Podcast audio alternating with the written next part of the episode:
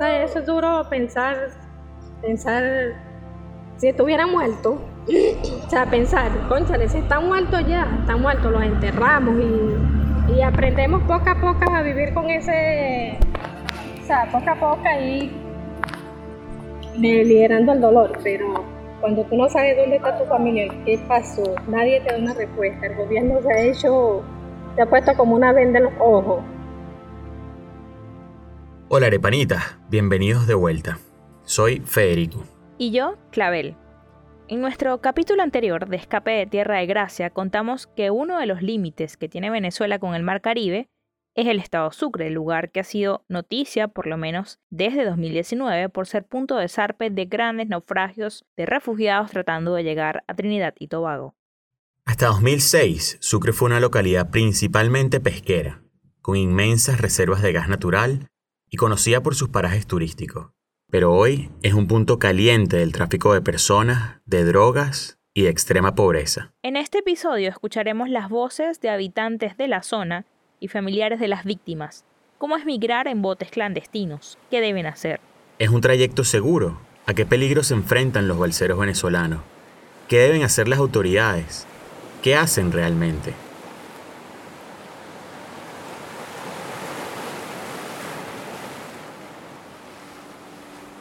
Pensábamos que ellos se iban por su cuenta y que verdad que lo estaban esperando para trabajar, pero Después de eso salió entonces que había una red de trata que se llevaba a las personas obligadas, le mentían, lo engañaban y le hacían ver que iban a trabajar allá en algo bueno y se la llevaban engañada pues. Y hay una unión, ahorita hay una unión entre los bandidos, hace aproximadamente seis meses, entre los bandidos trinitarios y los bandidos venezolanos. Que no es secreto para nadie la cuestión de, de la trata de blanca. La diáspora cubana es la más representativa en la historia reciente latinoamericana. En 1994, los habitantes de la isla construían embarcaciones improvisadas para huir de la debacle económica y social que supuso el periodo especial, la etapa en la que terminaron los subsidios a Cuba tras la caída de la Unión Soviética. Aquellos días pasaron al recuerdo como la crisis de los balseros.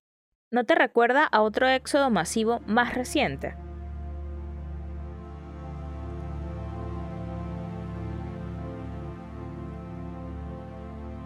Marvis Josefina Navarro Bellorín. Mi edad es 34 años. Estudié el tercer año de Derecho en la Universidad Gran Mariscal de Ayacucho en Maturín. Soy de Maturín, Estado Monaga. Llegué a Trinidad y Tobago el 25 de mayo del 2019. Marvis no salió propiamente de Guiria, pero su recorrido y los peligros de su experiencia fueron los mismos que los de todos los migrantes que salen por las costas venezolanas. Ella partió de Maturín, llegó a Tucupita y de allí zarpó rumbo a Trinidad y Tobago en un bote sin salvavidas ni ninguna medida que le garantizara llegar a salvo a la isla. Tenía boleto para ir venirme desde el, estado del Tamocuro de forma legal porque tengo pasaporte, pero justamente el último viaje este el gobierno de Trinidad y Tobago aplica la petición de visa y no pude entrar porque obviamente tenía que entrar con visa. Entonces mi única opción ya estaba en el estado del Tamacuro y mi única opción fue venirme de forma ilegal y lo hice de forma ilegal. Ya en el Tamacuro, Marvis, su hijo de dos años y su esposo y 60 personas más llegaron a Pueblo Blanco, una localidad conformada por mestizaje de guaraos y margariteños, dos pueblos indígenas con asentamientos en la costa nororiental del país. Al día siguiente partieron nuevamente hasta llegar a la barra de Macareo en el mismo estado, donde pasaron dos días sin comer hasta que por fin recibieron la orden de pasar a Trinidad. Son 35 minutos, pero 35 minutos que tú llevas la vida en la garganta, porque es mal abierto, no tienes salvavidas, vas de una forma sentada, este, fetal, que no te puedes ni siquiera mover porque si te mueves te caes al mar. Decido irme de Venezuela porque la situación económica era bastante difícil, ya no podíamos costear los gastos. Tengo dos hijos, uno de hoy en día tiene cuatro años y el que está en Venezuela tiene va para 15 años. No solo eso, Marvis es hipertensa crónica, su esposo asmático. Y ya no podían pagar el seguro médico ni las mensualidades para terminar sus estudios. Entonces, y la situación política de mi país que no tenemos este libertad de expresión, no podemos quejarnos prácticamente por todo, sino tenemos que irnos y estar como que si el gobierno dice esto es porque esto es así y bueno, los colectivos, la agresión que teníamos físicamente, la persecución política que tuvo mi esposo porque mi esposo trabajó 13 años en el servicio penitenciario en Venezuela. Así, Pese a las particularidades de las motivaciones detrás del relato de Marvis, sus razones son tan válidas como las de quienes salen desde Guiria o cualquier otra frontera del país. Irse, hoy por hoy, irse para, para, para Trinidad, desde cualquier parte de la península de Paria, es riesgoso. Es muy riesgoso. Tomar la decisión de irse de Venezuela rumbo a Trinidad no es tan fácil como suena. Para zarpar, los migrantes se exponen a múltiples peligros que, como decía Marvis, son traumáticos para quienes siguen el mismo recorrido. Un ejemplo de a quienes se refiere Federico es Julio Potelá, nacido y criado en Guiria, con estudios en la Escuela Náutica Pesquera Almirón Brión en el estado Sucre. Luego fue a la antigua Escuela Náutica de Venezuela y allí se graduó de licenciado de Ciencias Náuticas y comprendió mejor estos riesgos que hay en el trayecto entre Guiria y Trinidad. Por su experiencia, Potelá identifica tres riesgos por encima del resto. Eh, primero, por los ataques de bandas desconocidas que se encuentran en la travesía tanto de Venezuela como de Trinidad, porque hay bandas de lado y lado, o sea, de, ambos lados. Luego. Es eso. Lo segundo es eh, la dificultad que tiene, el desconocimiento que tiene la gente para irse sin el equipo mínimo de protección. O sea, así como chalecos salvavidas y otras cosas más. Y cuando se van, muchos se van este, en, así como supuestamente se fueran en este viaje del 6 de diciembre. Y tercero, eh, que si te encuentra la policía o la guardia costera trinitaria, o te meten preso y te deportan al otro día, o te devuelven. Y si te devuelven, te agarran las bandas de allá trinitarias. No te olvides de lo que nos acaba de contar Julio, porque lo vamos a necesitar más adelante.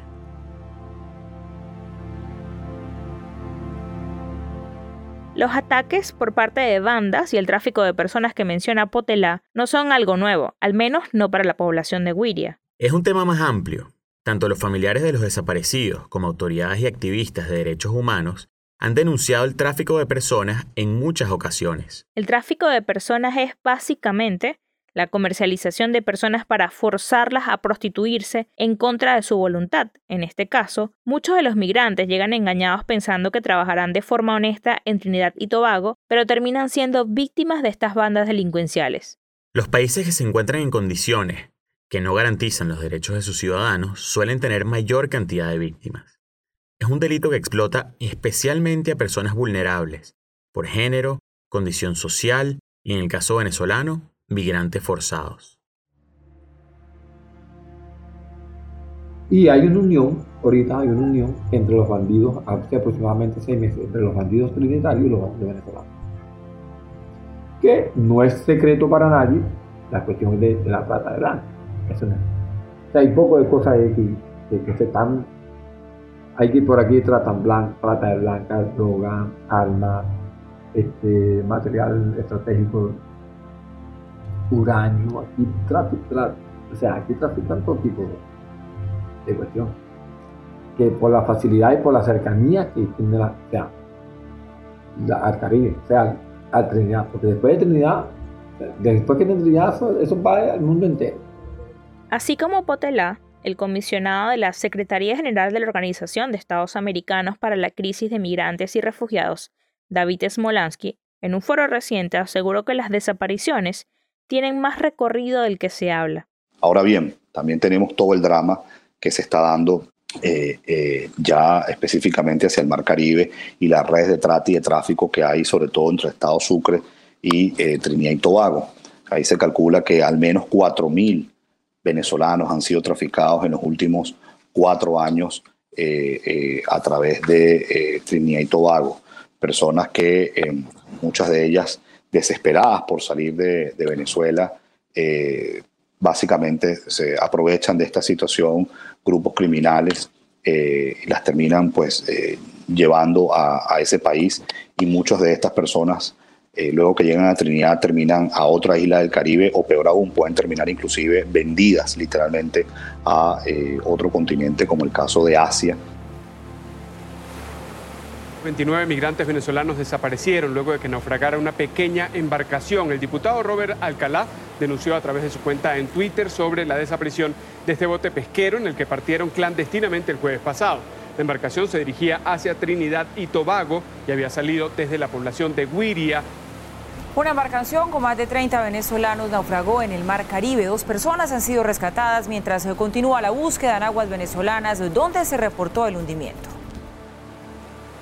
Ana María y Jonaili José son los nombres de las embarcaciones que partieron el 23 de abril y 16 de mayo con 32 y 28 personas a bordo respectivamente, entre niños, jóvenes, adultos e incluso mujeres embarazadas que buscaban una mejor calidad de vida ante la crisis que vive el país. Porque mi nieto lindo, bello, estoy mal, No te puedo decir más nada, mi negra bella, pero sí quiero que se haga justicia y que aparezcan. Mi hijo tenía un niño de tres años, yo me quedé con el niño y él salió a buscar algo mejor para su hijo. Pues el capitán que llevaba el bote este, le sacó el tapón al bote y hubo un naufragio porque se encontraron algunas personas. Pero las sobrevivientes, hay unos sobrevivientes donde dicen que ellas vieron botes que llegaron al sitio donde recogieron personas, que se presume que fue un secuestro. En abril de 2019, el naufragio de la embarcación John Ailey José causó la desaparición de 28 personas y la muerte de una. Esta sería la primera de las dos tragedias que se conocieron a bordo de balsas salientes de Wiria ese año, previo al naufragio de la embarcación Ana María un mes después. Y aún así, las estimaciones más desalentadoras calcularon al menos 143 muertes en el primer semestre de 2019. En aquel momento, el diputado de la Asamblea Nacional, Robert Alcalá, ya había denunciado las precarias condiciones de los viajes. A pesar de las denuncias, un año y medio más tarde, en diciembre de 2020, otro naufragio fue noticia en los medios de comunicación, y la etiqueta Náufragos de Wiria fue tendencia en las redes sociales. Esta vez murieron 33. En parte, es por estas desapariciones que los familiares de los migrantes le temen a la actividad criminal de las bandas.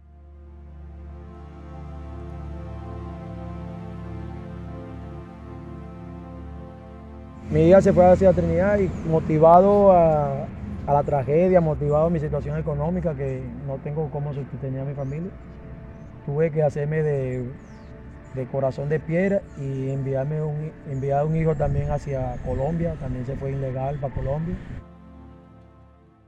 La hija de Johnny Matei fue una de las 33 personas que zarparon en abril de hace dos años en la embarcación Ana María. Desde entonces, perdió todo contacto que tenía con ella y lo único que sabe es que el barco nunca llegó. Su hija tendría hoy 23 años, dentro del rango de edad mayoritario de las demás víctimas, entre 19 y 28 años. Según la investigación presentada en un boletín reciente de Fundaredes, organización independiente con más de 15 años en Venezuela, las desapariciones podrían estar vinculadas al tráfico de personas. Tráfico controlado por grupos armados irregulares y con la presunta participación de funcionarios venezolanos que operan en la costa. Y otro informe de la Organización Internacional de Migraciones para Centroamérica reveló la presencia de grupos criminales actuando en el Caribe. Estas bandas interceptan las embarcaciones, secuestran a los migrantes, exigen rescates y en ocasiones acuden al mercado de trata de personas de Trinidad, una suposición compartida por los familiares de los viajeros. Bueno, mi hijo prácticamente se fue inocente porque de verdad no se sabía lo que, se estaban, lo que estaban haciendo, porque a raíz de eso salen muchas cosas feas que estaban pasando y nosotros no sabíamos. La gente, nadie sabía por qué, o sea, cómo se iba en verdad la gente. Pensábamos que ellos se iban por su cuenta y que de verdad que lo estaban esperando para trabajar, pero Después de eso salió entonces que había una red de trata que se llevaba a las personas obligadas, le mentían, lo engañaban y le hacían ver que iban a trabajar allá en algo bueno y se la llevaban engañada pues. Él, el hijo de Migdelis Díaz, también tenía 23 años. El segundo riesgo que mencionaba Potelá de tomar el mar como vía de escape son las condiciones en sí. Aunque las embarcaciones que parten a Trinidad no son como las balsas cubanas, construidas con neumáticos, sábanas usadas y planchas de madera, sí carecen de los requerimientos mínimos para un viaje de tal magnitud. Jonali José era una embarcación tipo peñero de madera de apenas 10 metros de largo, que son embarcaciones diseñadas para la pesca y son embarcaciones de la pesca artesanal con un máximo de 8 a 10 tripulantes por la cantidad de metros de eslora. Ahora, la segunda embarcación es de similares este, características, pero en material fibra de vidrio, lo que agrava la cosa, porque la primera no hunde, la segunda sí se hunde. O sea que pudiera estar hundida en el fondo del mar la, la segunda embarcación. Ahora, ¿cuál es el detalle? Que eso no es para transporte de personas. La embarcación John y José, de la que habla el diputado de la Asamblea Nacional de 2015, Robert Alcalá, es uno de los ejemplos más visibles de las carencias de condiciones de los botes. Pero esto es algo que se repite en la mayor parte de los casos. Concuerda con esto Carolina Jiménez, directora adjunta de Amnistía Internacional en las Américas, una de las organizaciones que trabaja por visibilizar y demostrar la dimensión de la crisis venezolana. ¿Cuál es una de nuestras mayores preocupaciones y la mayor de, muchas organizaciones de derechos humanos?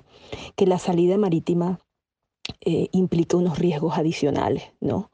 Eh, sabemos que muchísimas de estas personas están eh, tomando una ruta peligrosa en embarcaciones que no tienen eh, las características que deberían tener embarcaciones eh, para eh, transportar ¿no? a tantas personas. Estamos hablando de embarcaciones que tienen una capacidad para transportar 10, máximo 15 personas, que transportan a 30, 35 personas, que son inseguras, etc.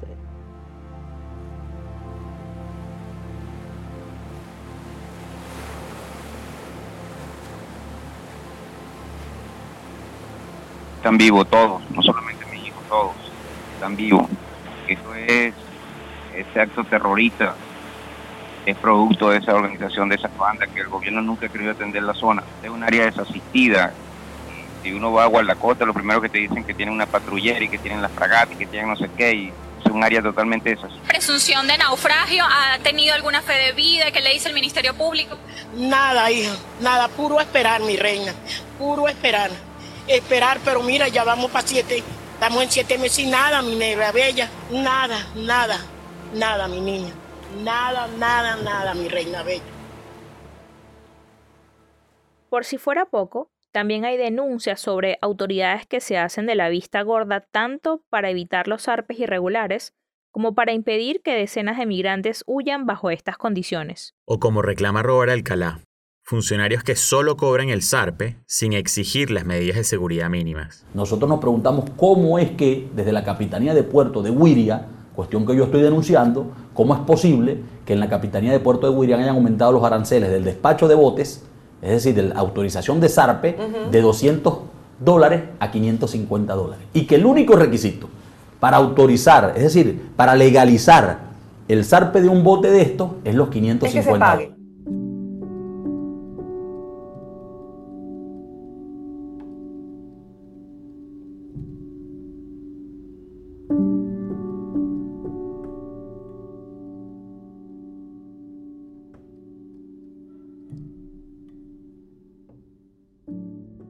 Ante la incertidumbre de qué les pudo pasar o dónde pueden estar, los familiares de los desaparecidos pasan entonces a llevar esta carga emocional. Son esas secuelas que Mayris Balsa, coordinadora de la Comisión para los Derechos Humanos y la Ciudadanía, CODESIU, define como una completa incertidumbre que repercute primero en las víctimas, familiares y luego en la sociedad en general. Sobre esta premisa, entonces, afirmar que los familiares y amistades de las personas que han desaparecido sufren una lenta y constante angustia psíquica, sin saber si su hijo o hija, su madre o padre todavía viven, dónde están recluidos, ni qué trato reciben. Eh, eh, los familiares entonces sufren trastornos constantes en su vida, en su psique, pierden su proyecto de vida y es muy difícil recuperarlo. Habiendo afectado a la persona y a la familia, esta consecuencia se traslada entonces a las comunidades y hay una afectación permanente en el tejido social.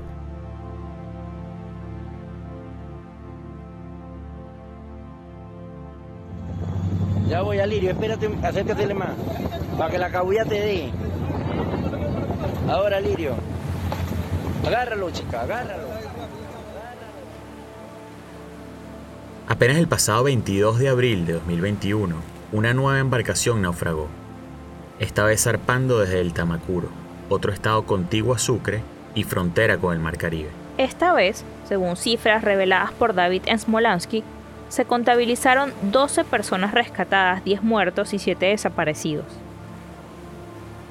Este nuevo naufragio en, las aguas del Delta enluta al oriente del país, a toda Venezuela. Esto fue el 23 de abril, cuatro meses después de la tragedia de Wiria, este nuevo bote con pasajeros venezolanos se hundió en su ruta hacia Trinidad y Tobago. Quedan de estos nueve muchachos que todavía están desaparecidos. No se fueron porque tenían real ni por mucho menos, se van por la necesidad y aquí está la señora que tiene su poco de hijo y su hijo mayor se fue no para disfrutarlo, sino buscando una ayuda para su mamá y sus demás hermanitos. La cuestión es que en Venezuela, desde hace más de cinco años, los protocolos nacionales de atención e investigación de casos de personas extraviadas han sido considerados deficientes por organizaciones de derechos humanos como Amnistía Internacional y la antigua Red de Justicia y Paz. De hecho, no existe algún instrumento que establezca los estatutos para abordar la investigación y seguimiento de estas desapariciones, como se ocurre en otros países de Sudamérica. En todo caso, dicho protocolo deberá corresponderse con los principios rectores para la búsqueda de personas desaparecidas, basados en la Convención Internacional para la Protección de todas las personas contra las desapariciones forzadas y en otros instrumentos internacionales relevantes. Debe establecer la obligación de los estados de buscarla y fundamentalmente debe eh, imponerse la lucha contra la impunidad y tener el énfasis en la búsqueda con vida de las personas desaparecidas. En países vecinos como Ecuador, existe el protocolo de actuación para la búsqueda, investigación y localización de personas desaparecidas, perdidas o extraviadas. Otro de los esfuerzos más recientes en América Latina es el Protocolo de Acción Urgente y Estrategia de Búsqueda de Personas Desaparecidas en El Salvador, publicado en diciembre de 2018 por la Fiscalía General de El Salvador. Estas iniciativas exponen entonces la necesidad de mecanismos especiales para desapariciones en zonas afectadas por altos niveles de inseguridad y crimen organizado. En la misma sintonía, en 2019, Naciones Unidas presentó los principios rectores para la búsqueda de personas desaparecidas. Casi que inmediatamente, si escasos 20 días, ya eh, toda la, la, bulla, no sé si tendrán que traducir eso, ¿no? Todo el boom que significó eh, en su primer momento bajó, pero eh, bajó al parecer que a nadie le importa, como que no fuera un problema de la comunidad, un, un problema que, bueno, son 47 víctimas. Usted imagina la cantidad de, hogares con duelo. Más allá de la gravedad de las desapariciones y naufragios, por una razón u otra, el silencio de las autoridades y la resignación de los habitantes es en ocasiones atronador. Eso ha hecho que las informaciones y denuncias de estos naufragios no tengan el alcance que deberían. Ha sido clave la organización de las víctimas que implica la insistencia, la perseverancia, las acciones conjuntas. Ha sido clave el acompañamiento de ONGs para promover la organización de las víctimas y para brindar un abordaje integral a, a los casos y a las víctimas eh, y ha sido clave la denuncia por redes sociales o ante órganos formales.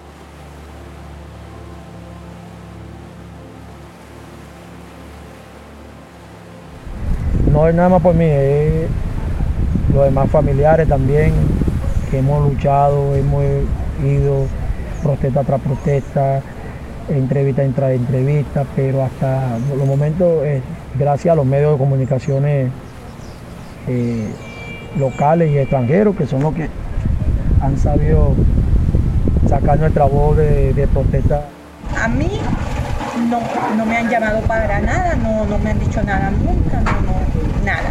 Este, hace días yo, yo estuve en, en el colegio Fe y Alegría y fue de donde una, una profesora que se llama María Rodríguez me dijo que ella iba a hacerme una entrevista sobre inmigración, más nada. Debido a estas desapariciones, los familiares de las víctimas de Wiria tuvieron la iniciativa de organizarse en comités para presionar ante autoridades del gobierno. Pero con la ayuda de Dios y nosotros mismos que hemos movido las instituciones y organizaciones de fuera que nos han ayudado, porque los de aquí, ¿verdad? No han hecho, como decir, no han tenido el interés de buscar la solución, de ver qué fue lo que pasó, qué hicieron con esta gente. Lo que nos hacían es, como dice el refrán, pote de humo. Una apariencia de que estaban haciendo algo y en realidad no era nada. Entonces fuimos a Caracas, en Caracas no fuimos tampoco atendido como debía ser por la Fiscalía General de la República. No, no nos prestaron la debida atención al inicio.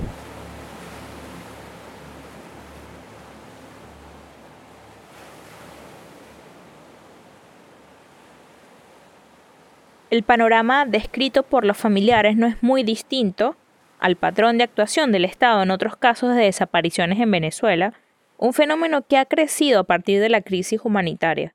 En los registros de CODESIU se contabilizan al menos 82 personas que han sido reportadas como desaparecidas entre 2012 y diciembre de 2020 en las minas de Bolívar.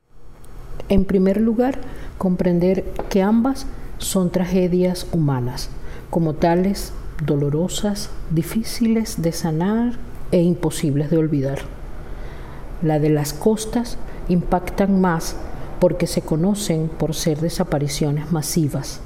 Las de las minas se van conociendo a cuentagotas en la medida que los familiares van dejando de tener contacto regular o recurrente con su ser querido. Sin embargo, ambas tienen efectos devastadores y permanentes para las familias, las comunidades y la sociedad venezolana en general. En el caso de los desaparecidos en el Mar Caribe, entre Sucre y Trinidad y Tobago, como en Venezuela el Estado no responde o lo hace tardíamente, los familiares han acudido a instancias nacionales e internacionales. De esto tuvimos que acercarnos hasta la organización del, del Estado americano, la ONU, y hemos ido al, al ACNUR, que bueno, pertenece a la misma organización.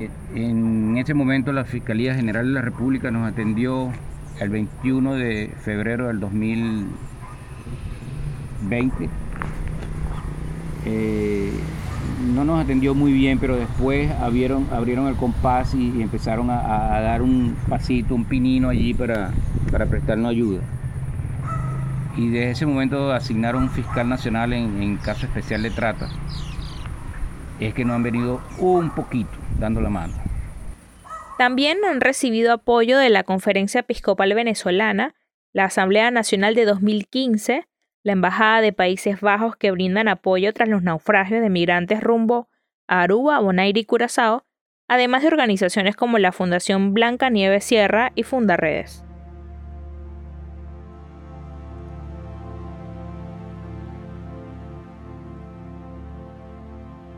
No cabe duda que la crisis de refugiados venezolanos es, en primer lugar, inédita ¿no? en la historia de la región.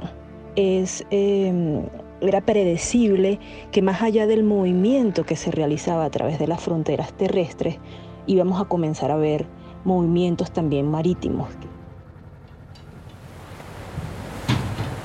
Creo que va a salir todo a la luz. Algún día tiene que saberse todo. Y la justicia de Dios tiene que llegar.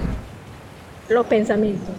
Eso es duro pensar, pensar si estuvieran muertos. o sea, pensar, conchale, si están muertos ya, están muertos, los enterramos y, y aprendemos poco a poco a vivir con ese, o sea, poco a poco ahí liderando el dolor, pero cuando tú no sabes dónde está tu familia, qué pasó, nadie te da una respuesta, el gobierno se ha hecho, yo no me lo puedo, no, nunca, me lo, nunca me lo he comido están muertos, nunca. A mi hermana y a mi sobrino no los hago muertos. Mientras no estén en el cuerpo de ellos, no los hago muertos. Yo sé que ellos están vivos. Siempre, nunca lo he soñado, pero yo sé que ellos están vivos. Lamentablemente estamos en el aire ahorita, agarrado a la esperanza de Dios.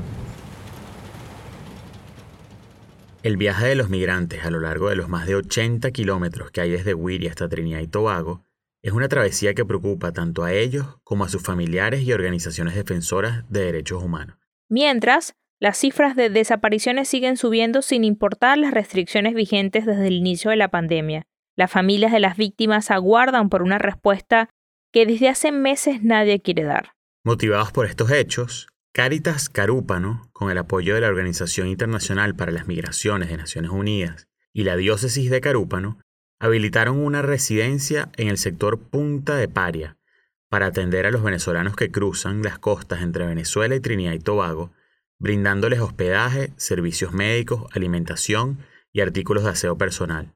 Para colaborar con ellos, puedes ponerte en contacto a través del formulario que ponen a disposición en su portal www.caritascarúpano.org. Si tienes un caso de un familiar desaparecido y quieres difundir su historia, escribe a desaparecidospe.gmail.com. La organización CODESIU brinda apoyo psicológico a víctimas y familiares. En la cuenta de arroba son indelebles en Twitter e Instagram puedes conocer la historia de otros desaparecidos en las minas del sur de Venezuela. ¿Y te acuerdas del tercer riesgo que mencionaba Julio Potelá? Vamos a escucharlo nuevamente. Eh, que si te encuentra la policía o la guardia costera o te meten preso y te deportan al otro día, o te devuelven. Y si te devuelven, te agarran las bandas de allá trinitarias. Cárcel, deportación o trata de personas en Trinidad. De eso estaremos hablando en la tercera y última parte de esta miniserie.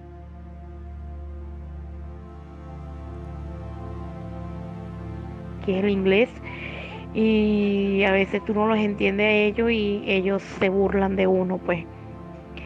Este se trabaja fuerte, se trabaja fuerte. No nos pagan igual que ellos. Aquí, si no es por la ayuda de los trinitarios, que de verdad saben cuál es la situación venezolana, este, no sé, no sé qué pasaría. Porque realmente aquí no se respetan los derechos humanos del migrante. Los tratan muy mal. También, muy, muy mal.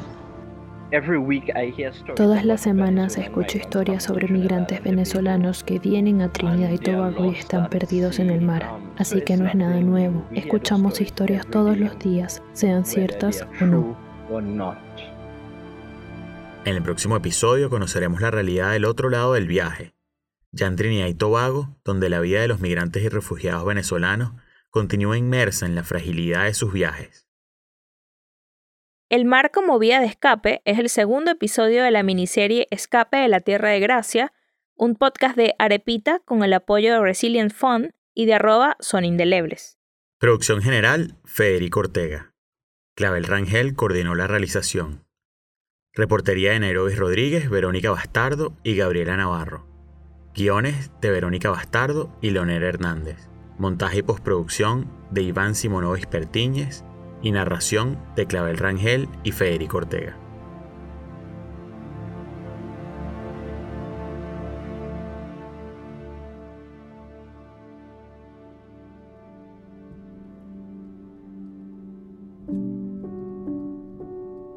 Síguenos en nuestras redes sociales desde arroba soyarepita. Convirtiéndote en Patreon nos ayudas a seguir armando arepas con todo, como este podcast. Puedes apoyar en www patreon.com slash soyarepita. Gracias por llegar hasta aquí.